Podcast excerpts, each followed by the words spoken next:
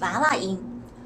我们很多人会有误解，觉得娃娃音是不是就是小孩的声音？其实不是的，娃娃音呢，它是一个十六岁之后出现的一个，就是说在女孩子经过变声期之后出现的这种声音，它才会是娃娃音。那么我们平常提到的一些台湾腔啦，或者我们说到的这个林志玲啦，可能就是大家会对它的这个声音。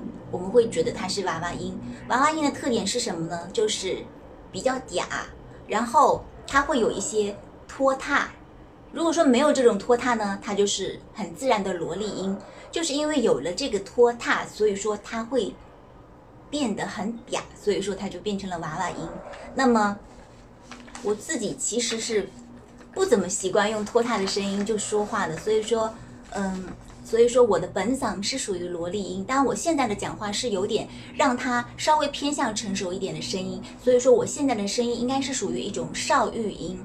那么我正常的声音，可能平常生活当中应该是确实是比较萝莉音的。皇阿玛，你不要瞪眼睛了，不要再吹胡子了，快来抱抱我，小雨荷要抱抱。皇阿玛，小雨荷要抱抱。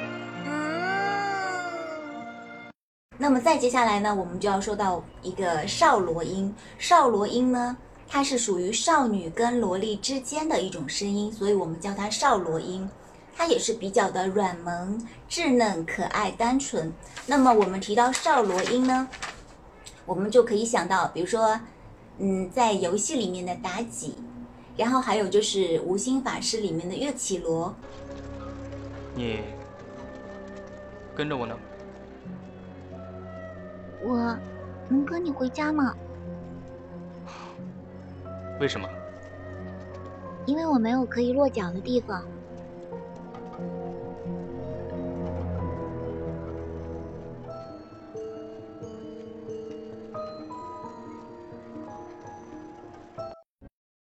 还有《白蛇传说》里面的这个杨紫饰演的这个小白。你刚才刚才说谁容貌一般？说的就是你啊！我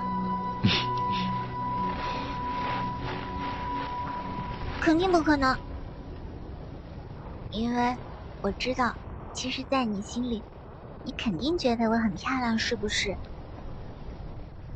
是不是很漂亮？是不是很漂亮？少罗音之后呢，就是少女音了。少女音差不多是十四岁到十八岁。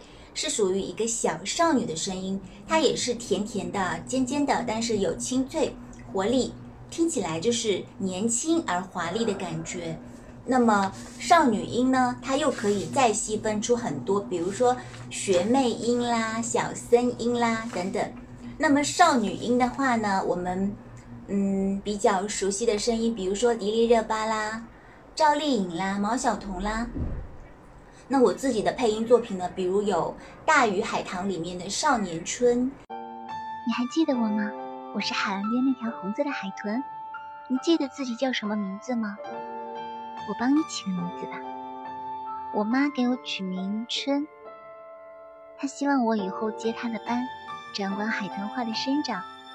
我希望你以后，我希望你长大，长到比玻璃缸还大。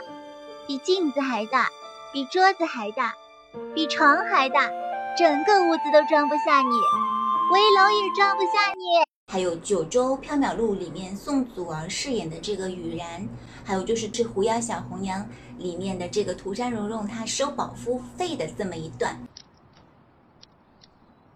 哼哼，已经全算好了。玉面风金两千两，琥珀双仙分别为五百两和三百两。呃，冒昧的问一下，这个两千两，当然是过路费呀。只要你缴纳费用，就可以保你平安的度过涂山。按照受保护客户的实力计算，各位头上就是一天的金额。那么，在接下来呢？我们刚才提到，因为这个少女音，它可以又分为学妹音跟小森音。那学妹音的特点是什么呢？学妹音它会有一点点。也是很娇俏可爱，但是有点撒娇的腔调。